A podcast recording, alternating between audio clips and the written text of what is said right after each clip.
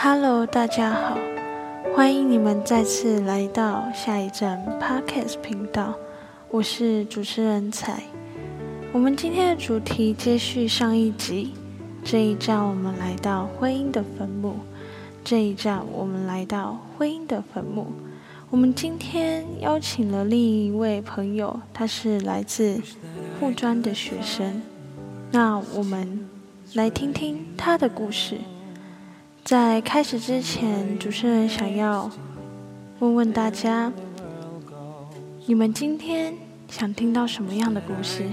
或许今天的故事与你相似，我们都一起来聆听他的故事。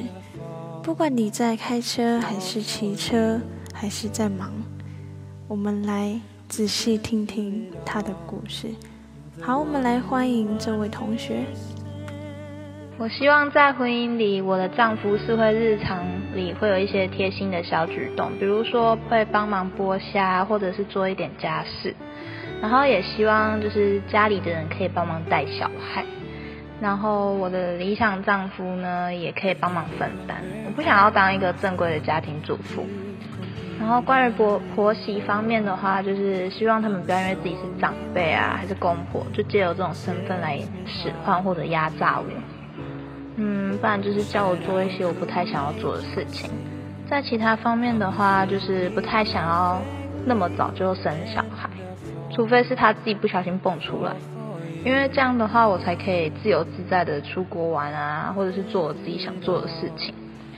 然后住宿的话，就是希望可以自己买一栋房子，然后里面住小家庭，然后偶尔就回家看看父母啊，看看爸妈这样。也可以避免掉一些家庭的纠纷，然后每年的话，最好是都可以存钱出国玩，然后有一点时间是可以给家庭，然后做一个陪伴。好，谢谢这位女同学。我想大家在学生时期也有不同的想法，在对于感情以及婚姻方面。那我们谢谢她。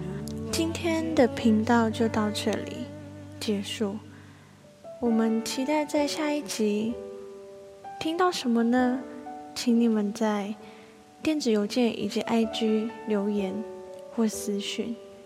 你想要分享你自己的故事，或是你想要再听到更多，呃，你们期待的故事，都可以跟我们私讯。那我们下一集再与大家相约哦。